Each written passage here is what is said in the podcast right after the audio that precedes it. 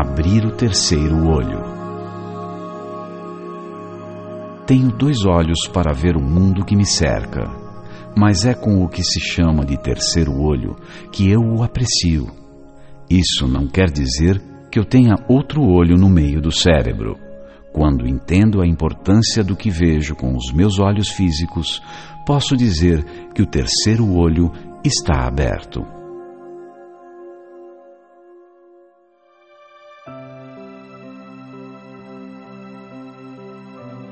Fixo meu olhar em algum ponto diante de mim e me concentro nos meus pensamentos. Tenho consciência de que meus olhos físicos são janelas abertas para o mundo.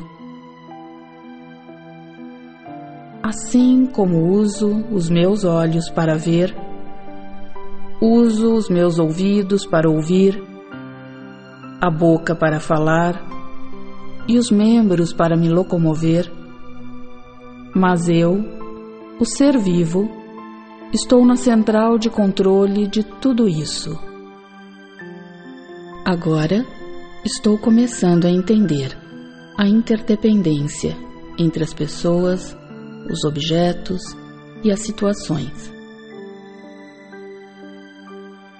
Posso ver até que ponto o estado do meu mundo pessoal depende de como estou internamente.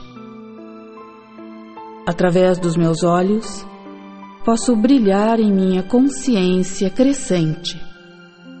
Sou a alma, um ponto de energia consciente, que dá vida ao meu corpo e significado à minha vida.